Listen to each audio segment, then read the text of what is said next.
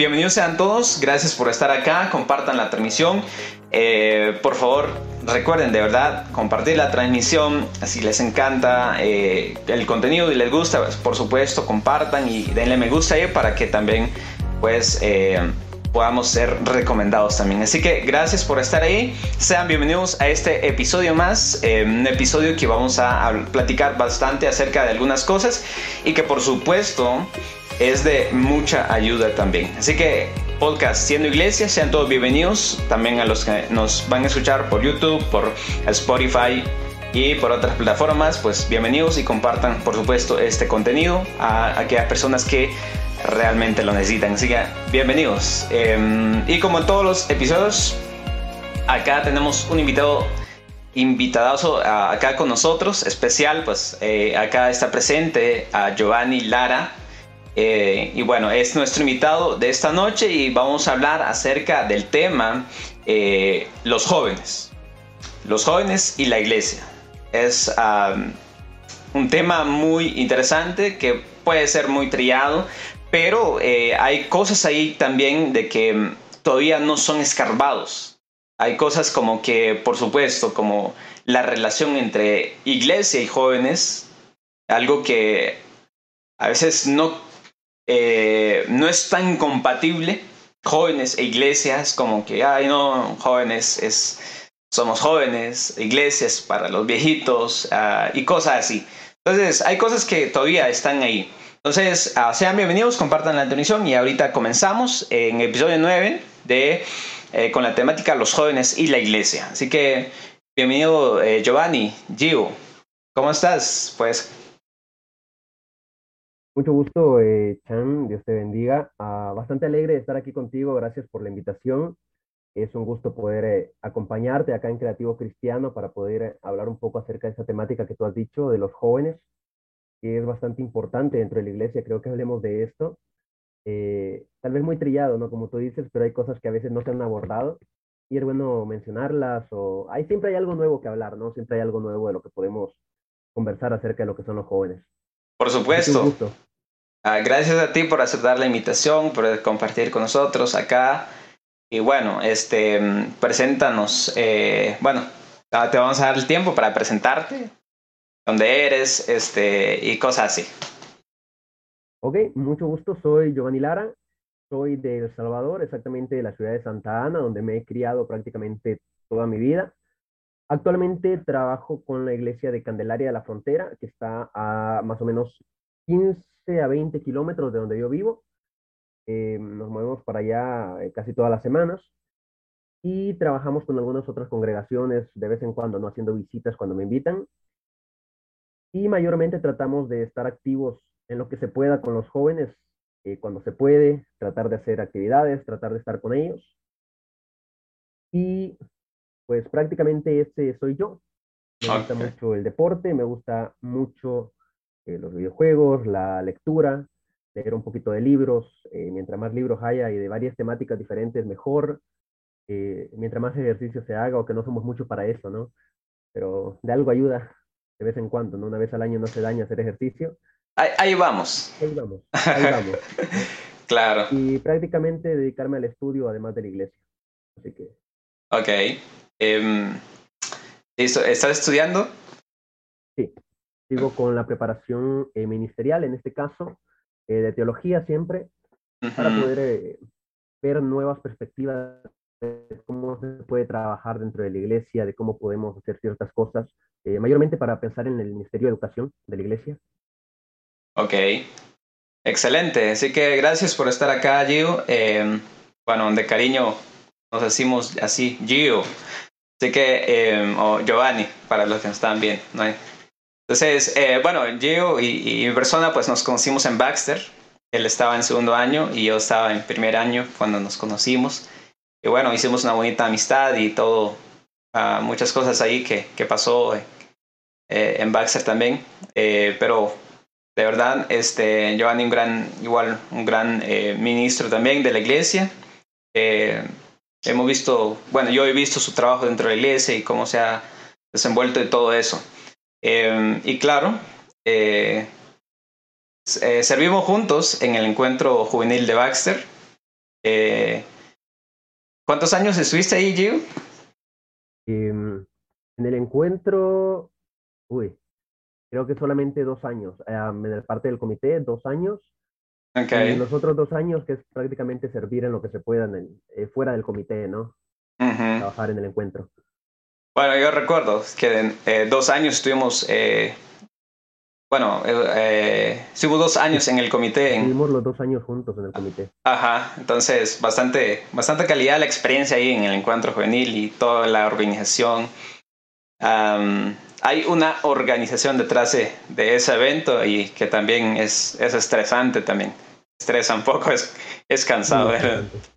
Sí, así que, bueno, em, en todo esto, pues claro, eh, sean todos bienvenidos y ah, vamos a ir eh, ya entrándonos al tema, eh, Giovanni, que es acerca de los jóvenes y la iglesia, que creo que es muy interesante.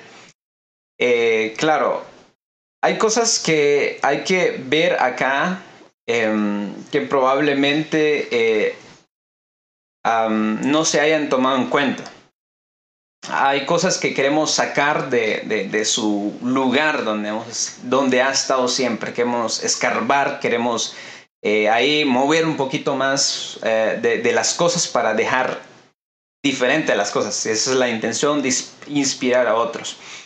Ah, Creativo Cristiano tiene la intención, por supuesto, de no va a resolver todos los problemas de la iglesia, por supuesto que no pero nuestra intención es inspirar a la siguiente generación para que las cosas sean de manera diferente, que las cosas sean eh, eh, innovadoras, sean creativas, em, sean mejores de las que siempre han sido. Entonces, eh, bueno, claro, vamos a empezar acerca de acá en, en, ese tema, los jóvenes em, y la iglesia. Entonces, la primera pregunta para empezar acá es, em, en cuanto a, a, esta pregunta. Al principio dije algo muy interesante y es de que em, a veces eh, iglesia y jóvenes es algo como que, que no es compatible a veces. Ah, normalmente vemos o escuchamos iglesia, creemos que es un grupo de, señores, de personas ancianas reunidas, una comunidad ya adulta reunidas ahí.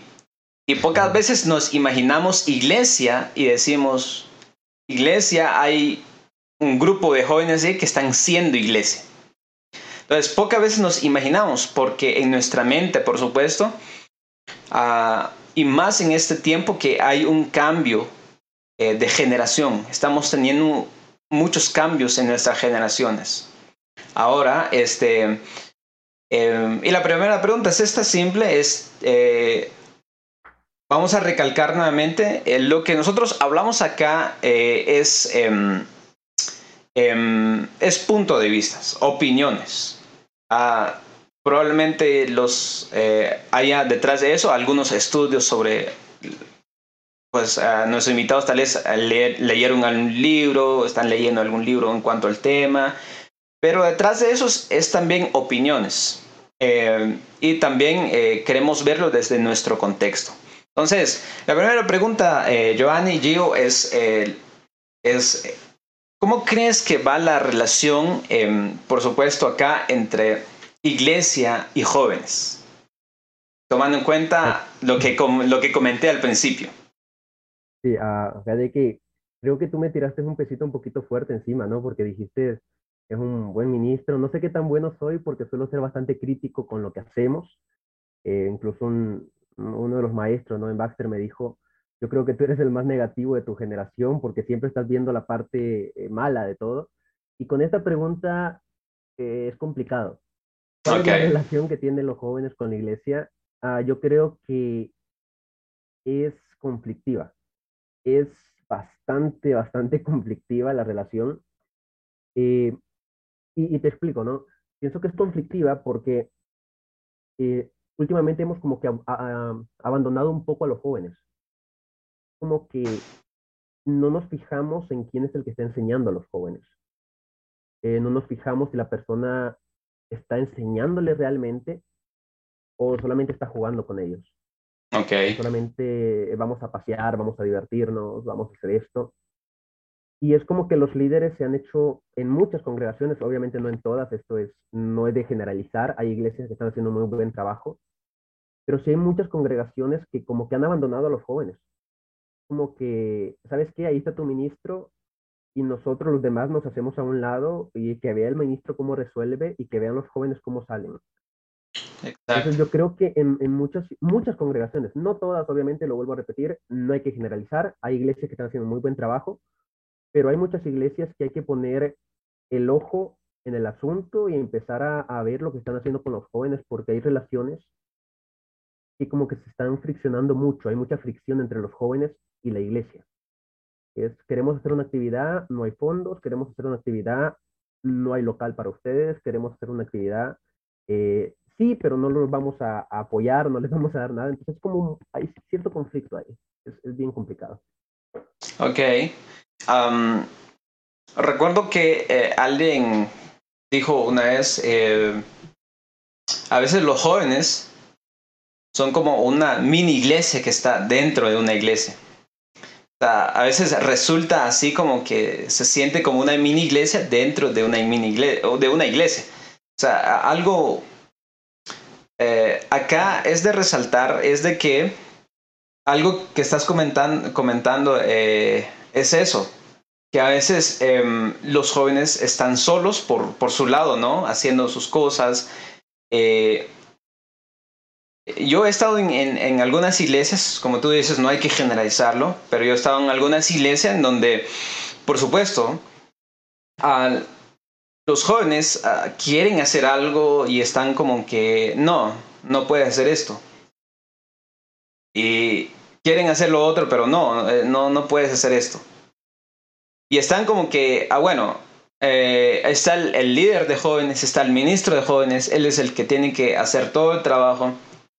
Y es como que cargar al ministro de jóvenes con el trabajo, ¿no? O sea, cargarlo ahí y decirle, mira, tienes que a, cargarte con todo eso. O sea, eh, ¿por qué crees que hacemos esas cosas? O sea, decimos, quédate con, con, con los jóvenes y, ah. y, ya. Y lo tuyo es lo tuyo. Lo híjole.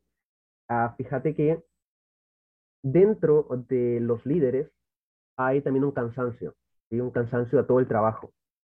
Lastimosamente yo creo que ahí es donde está el conflicto hay demasiado trabajo y hay muchas veces muy pocas personas eh, trabajando. Hay pocas personas llevando la obra de Dios. Entonces, hay muchos ministros que cuando ven a un joven bastante activo, bastante chispa, automáticamente dicen, te haces cargo de los jóvenes. Pero es porque yo estoy agotado, es porque como ministro, yo estoy eh, con todo el peso encima y estoy buscando la forma de escaparme por lo menos de un ministerio. Y eso es lo que me lleva muchas veces a mí, eh, como ministro, a dejar el Ministerio de Jóvenes a cargo de alguien a quien muchas veces no le he enseñado tampoco a hacer el trabajo. Y me desligo de la, del aprendizaje de este ministro nuevo porque sencillamente yo no quiero estar ahí porque necesito descanso. Tanto así que yo he visto casos, eh, y no me vas a dejar mentir, que uno llega a ciertas congregaciones y uno se da cuenta que no hay ningún ministro adulto en la clase de jóvenes el día sábado.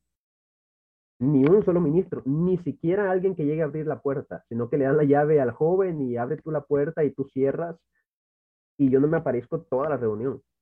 No sé de qué hablaron, no sé qué están haciendo los jóvenes, no sé quiénes fueron a la reunión y es porque yo no quiero saber nada de ellos. Pero es por ese eh, como fatigo que tenemos encima de ese cansancio y queremos echarle la carga a otro, muchas veces, muchas veces. Ahora, también hay eh, casos donde creemos que hay jóvenes que ya están preparados. Y es como que ya lleva 10 años en el grupo de jóvenes, ya tiene que saber.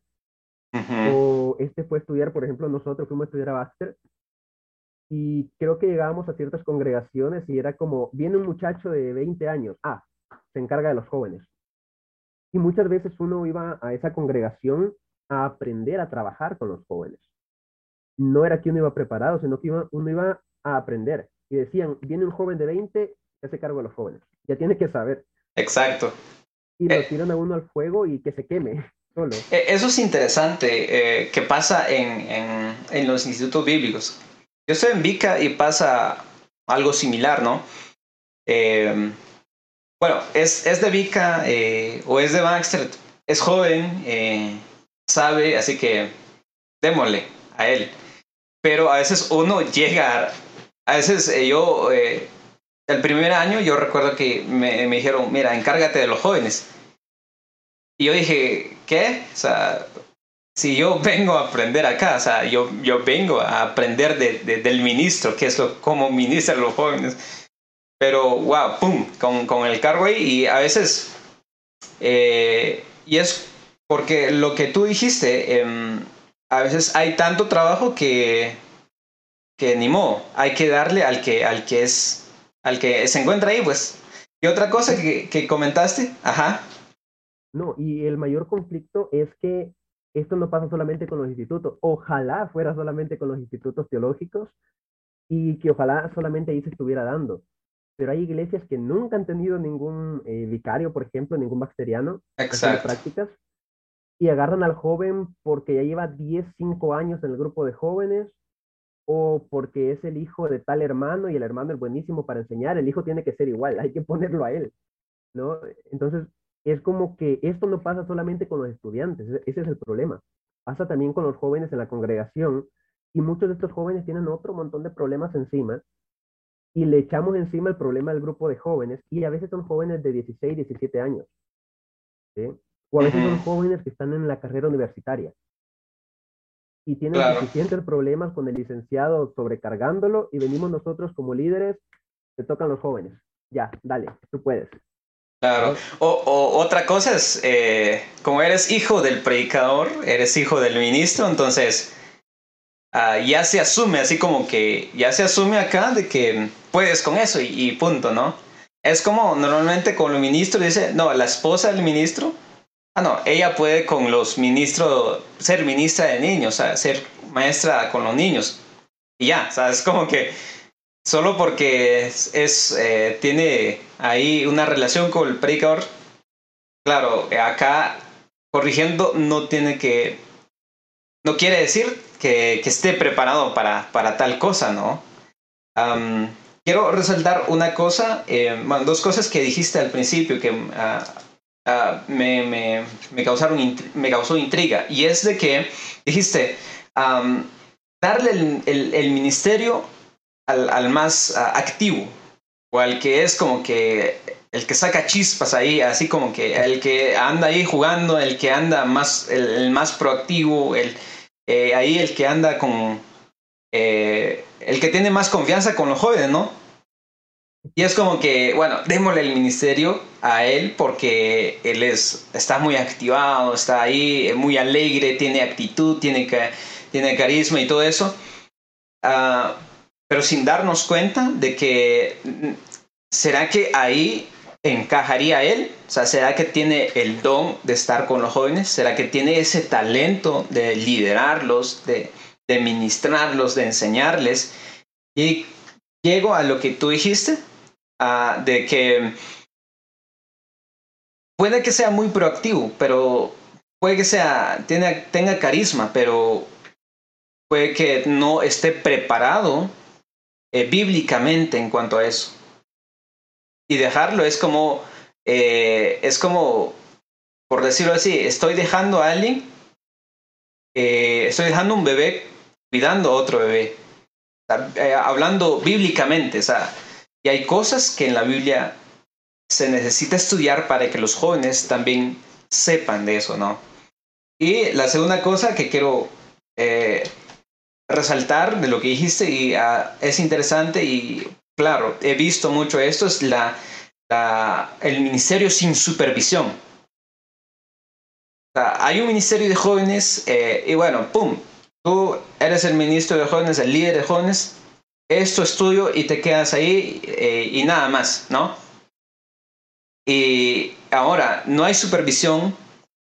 El ministro eh, general, el pregor, no sabe qué pasa con los jóvenes, qué les enseñan los jóvenes qué están haciendo los jóvenes, si los está sacando, dónde van, eh, si hay alguna necesidad del ministerio.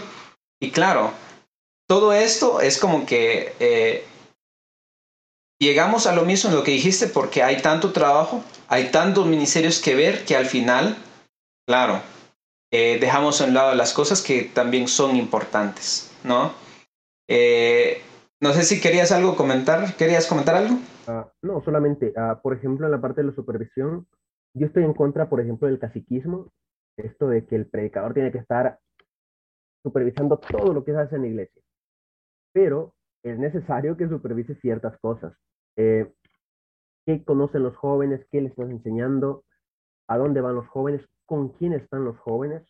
A ver, si va a haber una actividad de jóvenes donde va a haber una salida, eh, por favor, que el ministro se, interese, porque qué tal si en esa salida le pasa algo al joven, a alguno de los jóvenes. ¿Y quién les autorizó ir? Ah, el ministro. El predicador les autorizó salir, ¿no? Pero no fue a supervisar lo que estaban haciendo. O posiblemente ni siquiera sabía cuáles eran los planes que tenían para esa actividad y habían ciertos juegos que tal vez eran muy pesados para esa actividad y terminas con un joven golpeado, eh, que se cayó ahí haciendo alguna dinámica pero el predicador no sabía nada de lo que iba a pasar ahí. yo estoy en contra del caciquismo, obviamente, y creo que muchas personas van a estar en contra de eso, de que solamente él, solamente él, pero su función como ministro es supervisar detalles de los jóvenes, de la clase de niños, de, de todas las áreas. Tendría que estar por lo menos con un granito de arena ahí supervisando, aunque sea de vez en cuando. Claro. Ah, y esto se daría más sería mucho mejor acá el trabajo si es un predicador no a tiempo completo, ¿no? Porque está dedicado a, la iglesia. No quiere decir que, que, se mate en la iglesia tampoco, pero debe tener un tiempo para tal ministerio, para tal ministerio y que haya una supervisión, ¿no? Ah, hay otro punto que quiero llegar y es tanto los ministros los ministros, hablando de los predicadores, eh, los ancianos de la iglesia, hay cierto desinterés en cuanto al ministerio de jóvenes. Eh, ahora, vamos por el otro lado, que son los jóvenes, ¿no? Pues resulta que también en los jóvenes hay cierto desinterés hacia la iglesia. Y es cualquier ministro de, de jóvenes diría, es que los chavos no quieren, eh, los chicos como que no, no le ponen ganas, eh, no están motivados eh, y cosas así. Entonces, ¿por qué crees que hay cierto desinterés de parte de los jóvenes acá en este ministerio de, jóvenes, por supuesto? Bueno, ah, el desinterés creo que lo podríamos ver obviamente de muchas perspectivas. Hay muchos estudios, no quiero aclarar esto antes de, de, dar mi punto de vista. Hay muchas perspectivas sobre esto, de por qué hay desinterés, y esta va a ser una, algunas que son mías, o algo que yo comparto con otras personas, eh, sobre el desinterés de los jóvenes. Y muchos de ellos vienen tanto del ministro de jóvenes como de lo que están aprendiendo los jóvenes. Eh, hoy hablaba con alguien y le decía, a ver, Pablo, cuando habla a Corinto, Pablo toca puntos muy duros en la carta de Corinto que son cosas que están pasando en la iglesia, cosas que son de, digámoslo así, de su tiempo, de su entorno, cosas que están aconteciendo en ese momento dentro de la iglesia de Corinto. Pero muchas veces nosotros eh, tocamos temáticas que nada que ver con los jóvenes. Los jóvenes llegan y dicen, es que yo quiero algo que sea para mí, algo donde yo me sienta que están tocando problemas míos. Okay. Y a veces eso es lo que menos hacemos en la iglesia. Tocamos temáticas, sí, antiquísimas, muy viejas, que al joven, porque por ejemplo, yo puedo decirte, los jóvenes necesitan aprender la doctrina de la iglesia, necesitan aprender a ser muy espirituales, pero el joven también necesita aprender a solucionar sus problemas en la secundaria, como solucionar sus problemas en la universidad. Tú no sabes si a ese joven eh, está pasando por una crisis en este momento eh, de ansiedad, de estrés, de desánimo, está en un momento duro de su vida, donde ya no sabe qué hacer consigo mismo, y tú llegas y le dices, vamos a hablar de doctrina. Y los 52 domingos del año hablas de pura doctrina. pero también hay cosas que son interesantes para el joven. Yo estoy de acuerdo que es necesaria la doctrina para el joven, que es necesaria la espiritualidad, pero también hay aspectos psicológicos del joven que se deberían de tocar. Eh, también hay aspectos que tienen que ver con su vida diaria, con lo que él está haciendo, con lo que él está viviendo, con lo que él hace en su tiempo libre, que no lo estamos tocando, cosas que no estamos abordando, que son del momento del joven. Son cosas que realmente le interesan. Lo otro es el ministro. Eh, un ministro de alabanza, por ejemplo, es el encargado de dirigir a la iglesia. Yo no le puedo pedir a la iglesia que cante bonito, que cante alegre, si su ministro de alabanza está triste y está casi llorando. Y se le escucha que su alabanza es bastante eh, dolorosa, como que hay algo en su corazón que no está bien. Pero el encargado de guiar a la iglesia es el ministro de alabanza. Obviamente la iglesia va a cantar, pero si yo soy el que está la, está guiando en, en, la alabanza y estoy todo deprimido, la iglesia no me, me va a seguir a mí, pero con un tono bastante depresivo. Y es lo mismo que pasa con los jóvenes. A veces nuestros ministros, por lo mismo de que no están preparados, en muchas ocasiones, muchos casos, llegan y tú te das cuenta que no se preparó para enseñar, no se preparó, eh, ni siquiera sabe de qué es lo que va a hablar. Eh, ¿Saben qué jóvenes ahora solamente vamos a jugar? Vamos a ir a la cancha, vamos a ir a patear el balón y ya. Es lo que vamos a hacer en el, eh, y, y, ahí viene el otro problema. Nuestros ministros dejan de lado la parte de velar por el joven. Ya no son amigos de los jóvenes. Y ese es el otro punto. El, los jóvenes no tienen que ser un club social. Claramente estoy de acuerdo, no tienen que ser un club social, pero eso no implica que los jóvenes no van a ser mis amigos. Eh, jóvenes, vamos a tomarnos un café, vamos a hablar, ¿no? ¿Cómo le estás pasando? ¿Cómo, a tu, eh, ¿Cómo saliste de este conflicto que tenías? Vamos a tomar un café, o vamos a comer, vamos a almorzar juntos, ¿no? No, sencillamente llego el domingo, le enseño y me voy y ya. No sé qué es lo que está pasando por la vida del joven. Entonces, no hay que ser un club social, pero eso no significa que no tengo que ser amigo de los jóvenes de la iglesia. Que no tengo que buscar la forma de interactuar con ellos, de hablar con ellos, de saber cuáles son sus conflictos, qué es lo que está pasando en su hogar. Obviamente no me voy a meter a abordar todo su problema, Claro. Pero hay jóvenes que en muchas ocasiones lo único que quieren es desahogarse y tener a alguien en quien dejar caer todas sus lágrimas. No le importa si uno tiene un consejo para él, no le interesa si uno es el, eh, el mejor en dando clases, no le importa eso. Muchas veces el joven solamente quiere que tú lo escuches y desahogarse y decirte tengo este problema. Y necesita un amigo en quien confiar, porque muchas veces somos el, el ministro rígido, el, el, que quiere estar ahí. Y eso desmotiva a los jóvenes, hace que el joven sencillamente diga, ¿para qué voy a ir al culto de jóvenes? No tengo amigos en el culto de jóvenes, me ignoran todos, no hay con quién hablar, no hay con quién desahogarme, me enseñan lo mismo. Entonces, hay muchas perspectivas y creo que esas son algunas de las que yo por lo menos estaría pensando ahorita. Ok. claro. Eh, bueno, paréntesis. Lo que están viendo, eh, por supuesto, eh, nuevamente animamos para que puedan compartir la transmisión y pues para que más puedan acceder a, acá en, este, en esta temática que estamos llevando hay, hay, hay, cosas que... Mm, eh, bueno, algo que comentaste y es esto, que hay aspectos psicológicos del joven que no son tratados.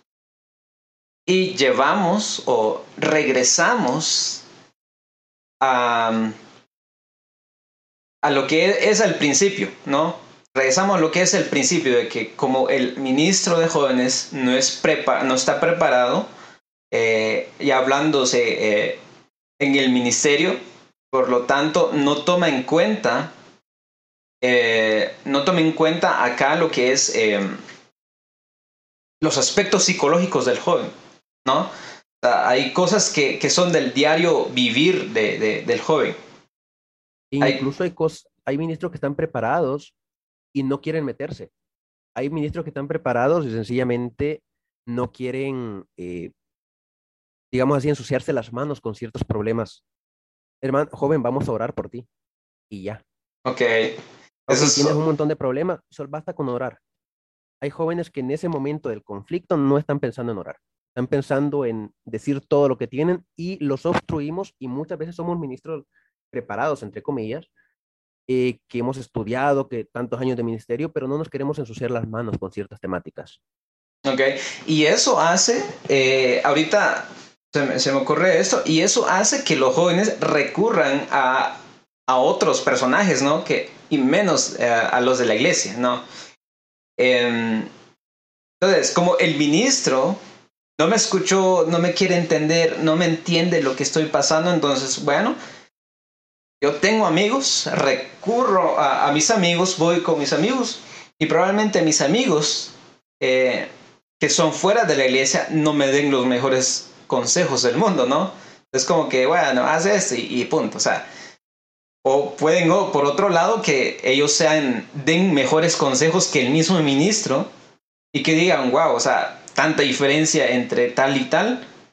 Entonces, ¿para qué voy a estar yendo a, a, a reuniéndome con los jóvenes y al final acá tengo el mejor consejo o acá a aquí sí me ayudan, ¿no? Entonces, como no estamos preocupándonos por el área de un joven, entonces, por, claro, por razones ya obvias de su de aspectos psicológicos, aspectos físicos, tiene que recurrir a alguien y más si no tiene confianza con los padres, más si no tiene confianza con, con, el predicador, entonces tiene que ir a algún lado para, para, para hablar acerca de eso, ¿no? Entonces eh, es interesante verlo de esa forma porque no encuentra en la iglesia algo lo que necesita, entonces ahora busco eso por otro lado. Em, eh, dijiste algo acerca de la temática muy interesante también acá de la temática, eh, porque a veces, y eso vamos a hablarlo de, desde nuestro contexto, ¿no? Eh, probablemente de aquí en Guatemala sea, sea, sea una cosa, en El Salvador sea otra cosa. Eh, recuerdo que estuviste en, en, en Colombia, ¿no? estuviste haciendo tu práctica allá en Colombia. Allá también puede ser otro contexto. Pero normalmente siempre, no sé, como el que la iglesia de Cristo siempre nos interesa mucho eso de, bueno, adoctrinemos a los jóvenes porque son el futuro de la iglesia. Y al final, eso, claro, es necesario, pero creo que no es lo primordial para ese tiempo. Incluso también es eh, cómo yo toco la doctrina. Porque a ver, hay formas de hablar con los jóvenes ciertos temas también. Entonces, si le voy a hablar de doctrina, de cómo se tienen que vestir, de cómo tienen que hablar, cómo tienen, eh, qué música escuchar, qué sé yo, cosas así. Pero hay formas de decir las cosas. Y hay ministros que no tienen este filtro. Y en vez de motivar al joven a que siga yendo a la clase, cuando toca temas doctrinales, lo que hace es decirle, se van a condenar, se van a ir, eh, se están contaminando, se están y no más bien los corre. Entonces yo digo, no solamente la temática, sino también cómo tocan la temática. Porque yo puedo hablar de doctrina con los jóvenes. Como te dije, no hay que cargar 52 domingos al año doctrina para los jóvenes. Pero si vamos a hablar de doctrina, también hay que hablarla para que los jóvenes me entiendan. Y para que los jóvenes no sientan que les estoy tirando una piedra encima que muchas veces ni siquiera yo mismo he podido llevar. Quiero que ellos la carguen. Eso Sí, y, una de las cosas es eso, porque eh, no hay tacto en cuanto a hablar ese tema, porque qué tal si, bueno, ese, ese domingo o este sábado, qué sé yo, cuando tengan las reuniones, vamos a hablar acerca de la vestimenta. Y decimos, bueno, todos los que usan pantalón, las mujeres que usan pantalón, este, no son de Dios. Sea, wow, o sea, eso es... El joven llega a, a buscando esperanza en un cristianismo que debe transmitirle esperanza, pero se topa con un eh, cristianismo em, fatalista, ¿no? Y dice, no, porque no tienes, eh, no, usas arete o porque, qué sé yo, usas pantalón o porque te pintas el, cabello, por lo tanto, em, eh, no eres de Dios, no eres hija de Dios. y, son esas cosas que creo que en vez de acercar a los jóvenes, los aleja más.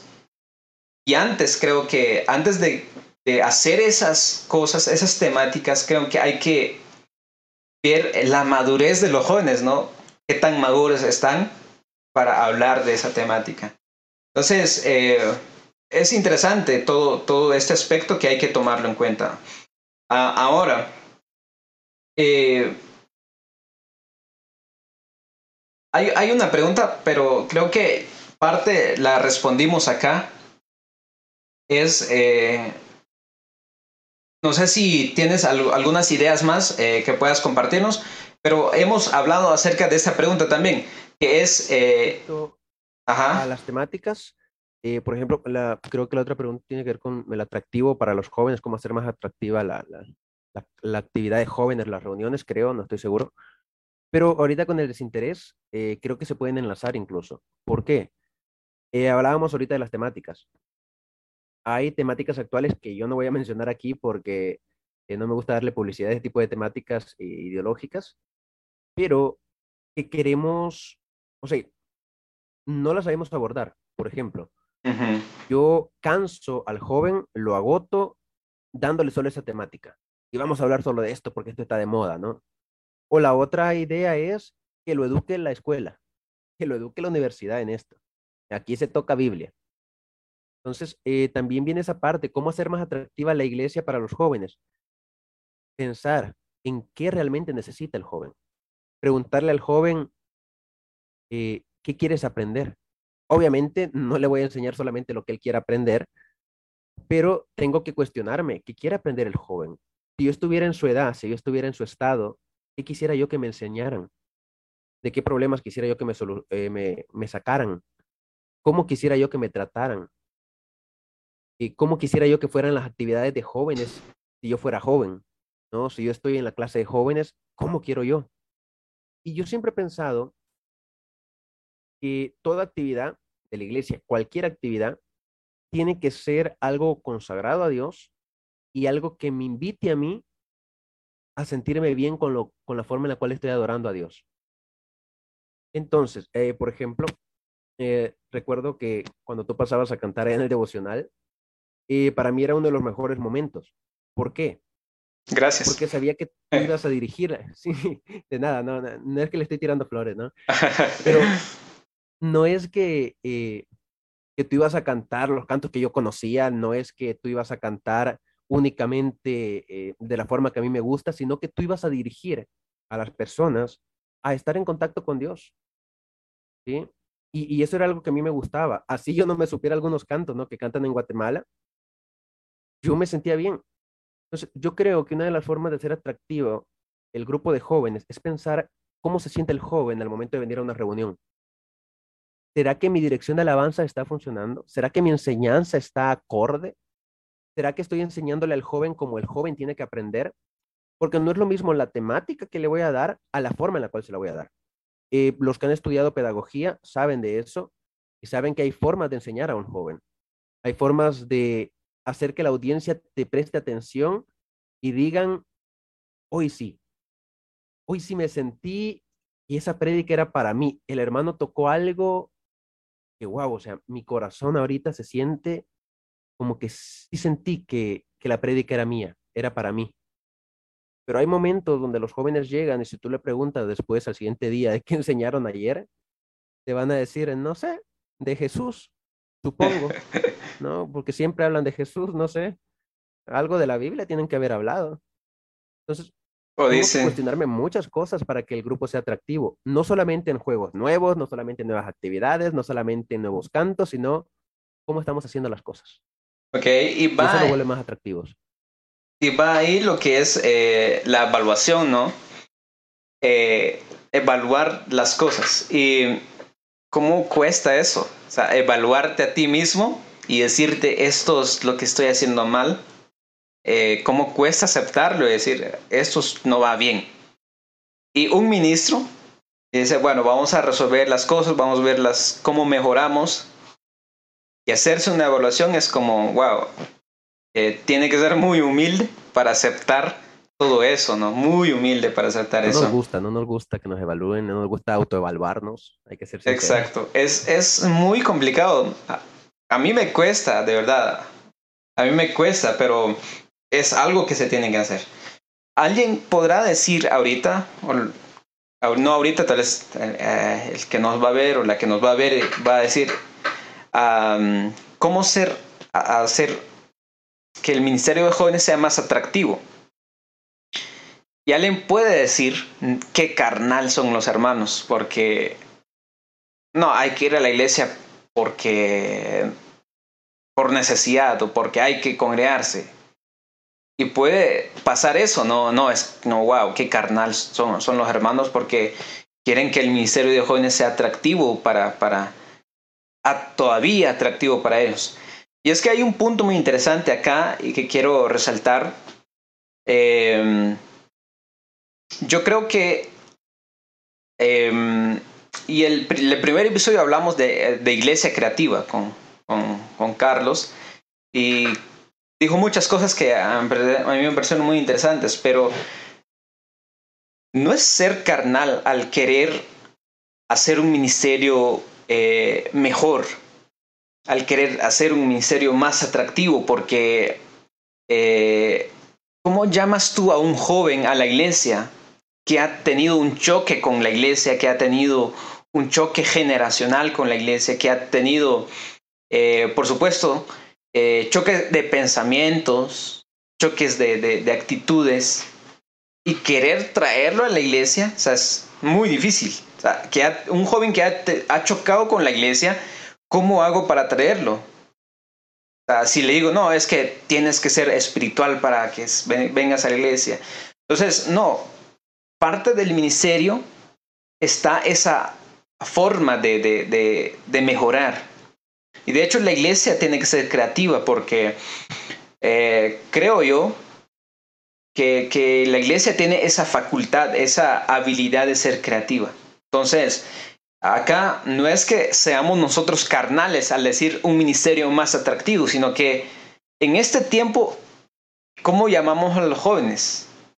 Si en el mundo le ofrecen más cosas. Y de verdad, yo ahorita les doy un, un ejemplo. Ahorita, eh, ¿cuántos tenemos conectados? Eh, vamos a ver, 14 máximo de conectados. Eh, solo 14. Pero ¿cuántos jóvenes hay? Y muchos jóvenes de nuestra iglesia estarán viendo ahorita, qué sé yo, un... un ajá, estarán en Twitch ahorita viendo la transmisión de, de de qué sé yo, de, de Auron Play, de, de, estarán viendo la, la, el streaming de, de Ibai, de, bueno, o sea, y tenemos 14 acá, que son los que se interesan, pero hay otro montón fuera que todavía dice, no le encuentro atractivo a la iglesia. Entonces, tráelo a la iglesia por algo y se va a quedar amando a Jesús. Eh, entonces, Ajá. El, secreto para los hermanos que, que, lleguen a considerar que cuando decimos un ministerio atractivo es algo muy carnal, el secreto es no confundir la palabra atractivo con entretenimiento. No estamos hablando de que el joven va a llegar solamente a saciarse a sí mismo y a sus intereses, porque para eso, con todo respeto, pero lugares cristianos, entre comillas, hay muchos, para solamente saciar al joven con lo que él quiera, con lo que a él entretiene entonces, no hay que confundir atractivo dentro del grupo de jóvenes, dentro de la iglesia, con, en este caso, eh, con entretenimiento. A ver, ¿por qué muchos hermanos mayores se sienten cómodos dentro de la iglesia?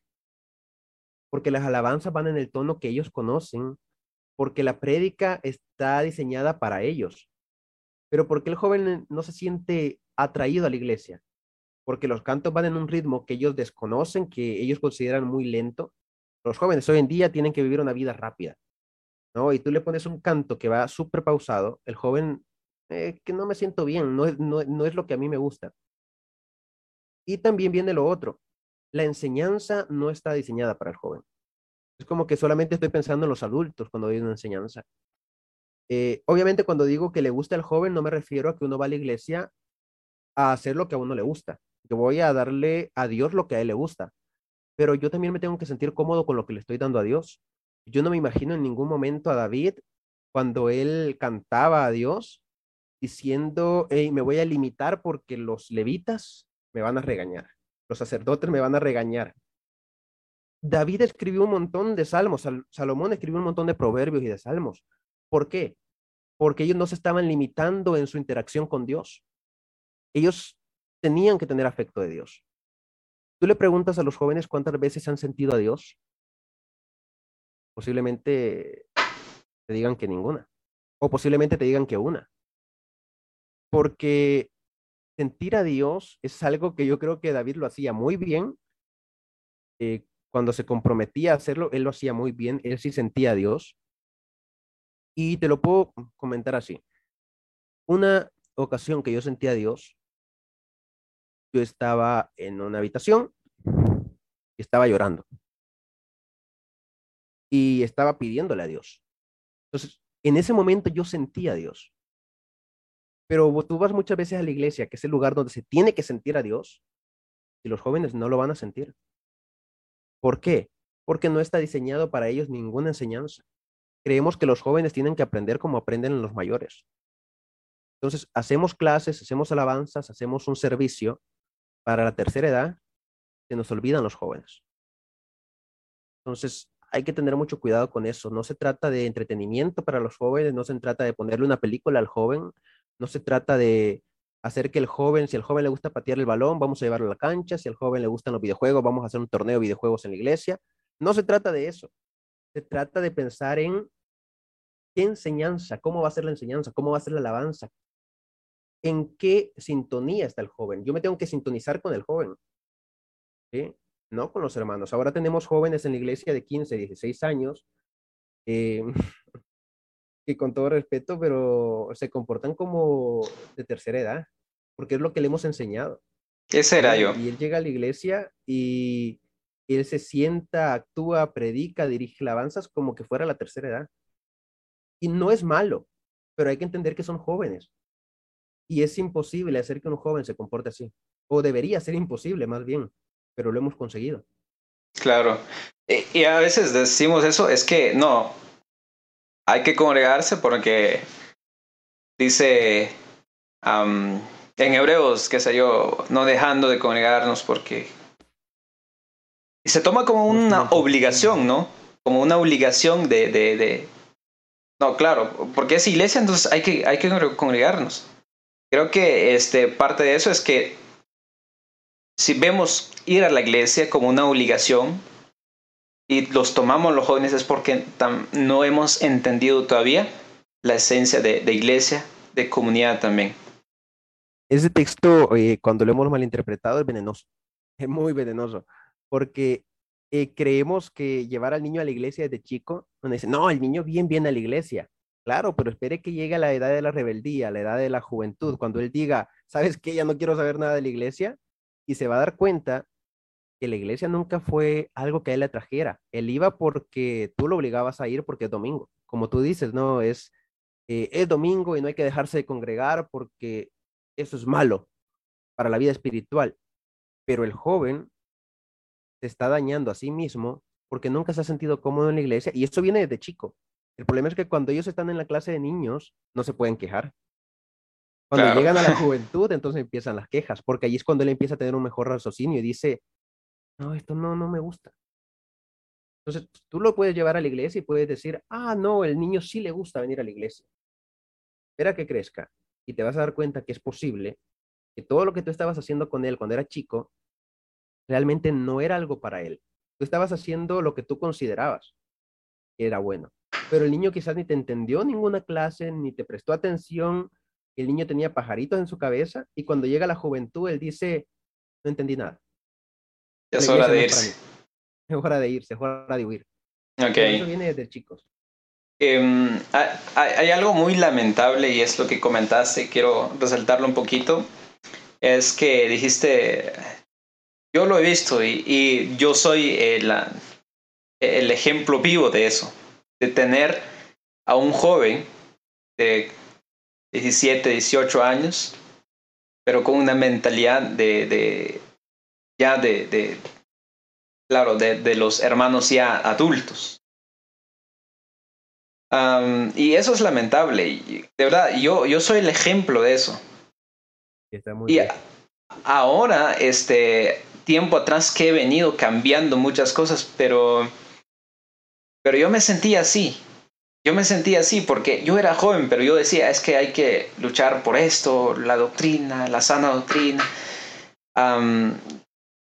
y wow, o sea, yo me veo ahí y digo, no, realmente ese no soy yo. Ese me, me moldearon para, para hacer eso. Entonces es lamentable ver a jóvenes así de esa manera, ¿no? Entonces, pero bueno, son cosas que hay que tomar en cuenta y que hay que ir mejorando dentro de, las iglesias. Em, por supuesto, acá eh, hay que, la intención acá, eh, bueno, saco una frase que dijo un hermano de, un episodio, dijo, hay que saber diferenciar entre un criticón y entre un crítico. Porque dice él, hay, que, hay, hay muchos que son eh, criticones y hay que verlos, pero hay otra parte que es ser crítico, de ver las cosas y buscar una solución, ¿no? Entonces, acá la idea es también, no solo somos, no solo estamos criticando, sino que estamos viendo cómo inspirando a otros para que sea diferente la generación que viene. Por supuesto, la generación, yo soy de la tercera generación de, de, de cristianos en mi familia pero la forma en como mi abuelo, eh, mi abuelo fue predicador, la forma en que él ministró, predicó a, su generación fue de una manera. Y puede ser que funcionó. La forma que mi papá, ahora que es predicador, eh, predicó a su manera, ministró a su manera y a su generación probablemente funcionó. Pero ahora viene otra generación que demanda mucho, requiere mucho, em, que critica, analiza, eh, o sea, es una generación que piensa, es una generación que ahora usa el cerebro y dice, mm, bueno, si me obliga a hacer esto, eh, él no tiene derecho sobre mí y, va a decir, no, si yo quiero me quedo aquí, si yo no quiero me voy. Entonces es una generación que ahora analiza más, piensa más eh, y es más crítico de las cosas. No como antes que éramos mucho más obedientes, ¿no? Es esto y punto. Y era, bueno, está bien. Es eso ya. Pero ahora la generación es mucho más, eh, más crítica, más analítica, la generación que viene. Y si los ministros no se preparan para esto, entonces no sé qué va a pasar con, con la juventud dentro de la iglesia. Estás diciendo algo muy acertado. No es la misma generación. Es que, por ejemplo, yo respeto mucho a mi abuelo. Él es una persona muy sabia en, cuanto a Biblia.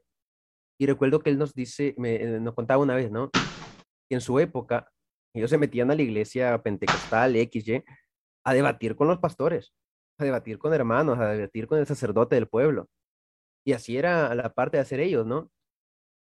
Pero hoy en día no se evangeliza así tampoco por ejemplo, yo tuve la oportunidad en Colombia, recuerdo que eh, visitamos una casa y el joven, 30 eh, años quizá, empezó a hablar de unos conceptos filosóficos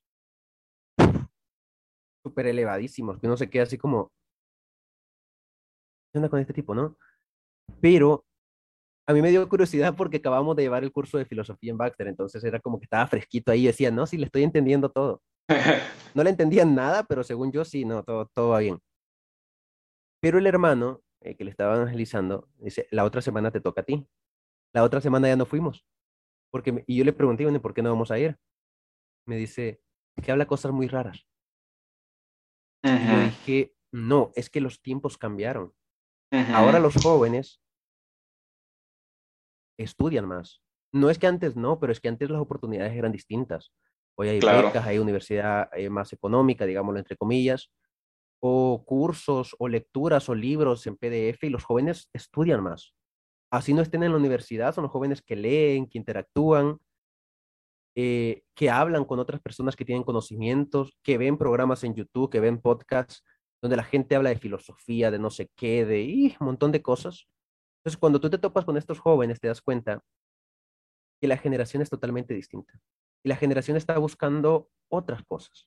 Obviamente no te vas a encontrar con un filósofo cada vez que toques una puerta, pero te vas a encontrar con un joven, incluso vi una joven que me preguntó de cosas de psicología y yo ni idea de psicología, pero yo le mostré interés a su conversación y empecé a hablar con ella y le empecé a hacer preguntas mejor. Y la joven se mira interesada y me dice, ah, ok, háblame de la Biblia entonces. Claro. Y empezamos a hablar de la Biblia. Pero yo tengo que entender que el joven hoy primero quiere saber más cosas también. No solamente Biblia, tiene muchos más intereses. Y cuando te preguntan cosas psicológicas, es porque ellos están pasando por un problema y están buscando a alguien que les ayude. Y uno tiene que estar muy claro en eso, no decir, ay, habla cosas raras. Eso, no cabe, ya no cabe. Exacto. Um, ok. Uh, bueno, el tiempo se nos fue, eh, de verdad. Eh, hay muchas cosas que hay que tratar acá en ese tema con los jóvenes y de verdad um, esperamos tener nuevamente este tema para la siguiente temporada que tenemos aquí en este podcast. Dios nos permite, ¿no? Pero para ir cerrando, em, y pues nuevamente recuerden compartir la, la, la transmisión. una pregunta ahí en el grupo. Ah, ajá, eh, ahorita vamos por, por, ahí. Em, bueno, para ir finalizando, consejos finales. Em, bueno, respondamos, vamos a ver eh, la pregunta que está en el grupo. Eh, bueno, en la transmisión, vamos a ver. Ah, dice, me dice si puedes contestar la pregunta. Dice, creen que debería, deberían de tener talleres de la enseñanza a los jóvenes por parte em, de los líderes mayores de la iglesia? Me voy a meter en un gran problema. bueno, ya estamos en problemas. Primero preguntaría, ¿qué líderes? ¿Sí? Y es, la pregunta es porque hay muchos líderes que, como dijimos hace un momento, todavía están pensando en hace 20, 30 años. Y no están pensando en los jóvenes de ahora. Entonces, tengo que fijarme bien si el líder que es mayor, que me va a enseñar a mí un taller, y este es un llamado creo que para todas las iglesias, buscar a talleristas que se estén actualizando constantemente. No al hermano que tiene 40 años enseñando, pero que no se ha actualizado en nada. Y actualizar no quiere decir ir a la universidad, actualizar quiere decir que uno, uno ve al hermano como enseña y uno dice, el hermano cambió su forma de predicación. Y el hermano hace un año no predicaba así. Ok. Y hay, hay, algo diferente en él, hay algo que me está gustando de él como predica. Y uno dice, ah, es que el hermano se leyó, qué sé, un libro que decía eh, homilética, eh, qué sé yo, actualizada, ¿no? O homilética para los jóvenes. Y uno dice, eh, el hermano sí le puso atención a lo que leyó.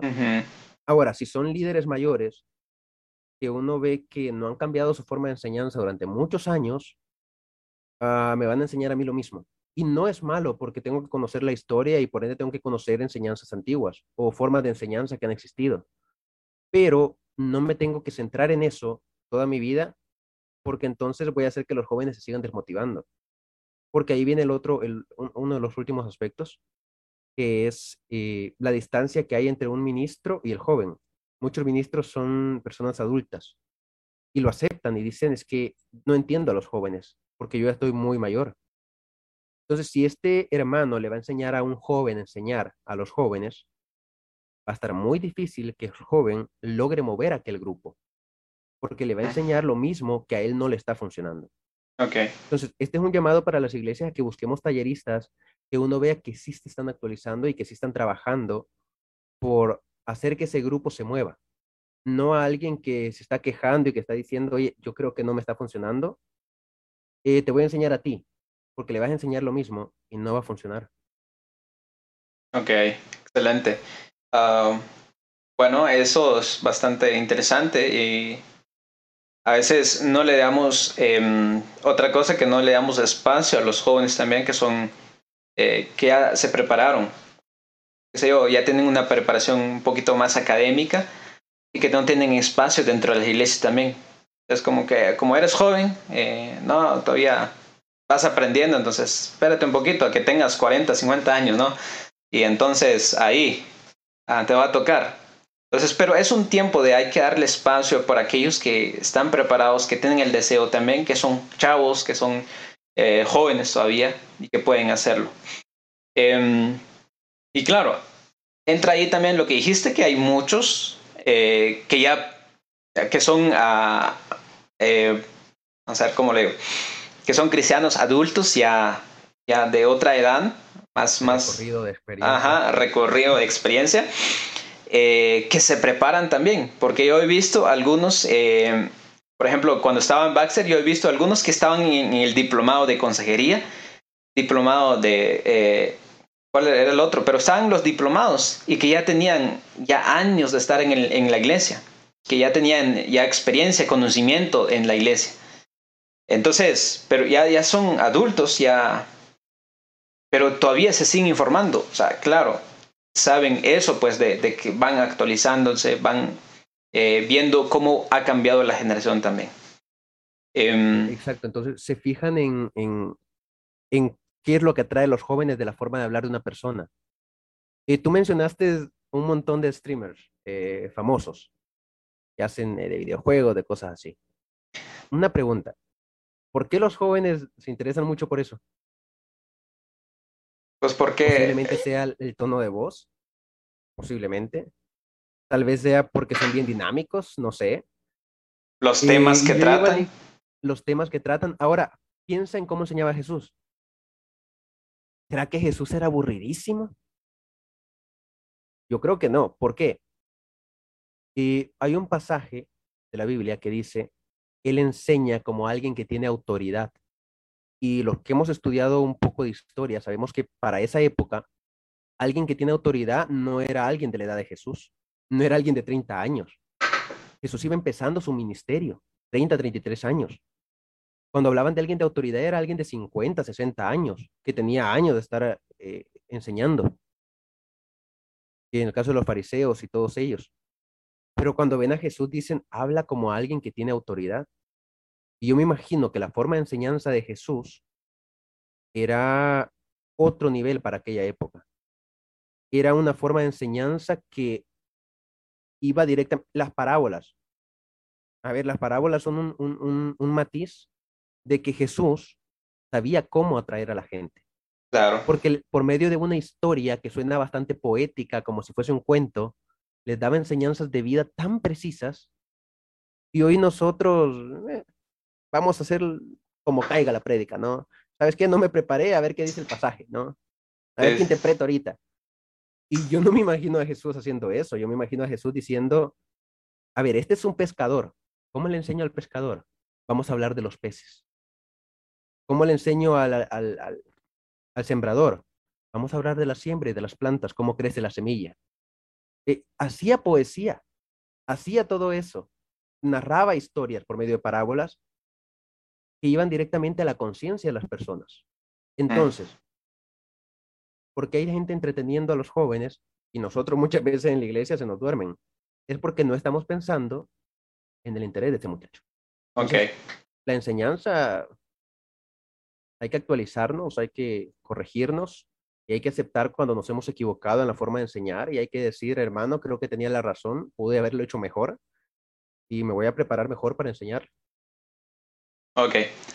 Ah, vamos a finalizar acá eh, porque, bueno, el tiempo ya se nos pasó. Em, bueno, esperamos tomar la temática también esta misma para más adelante, en otra temporada.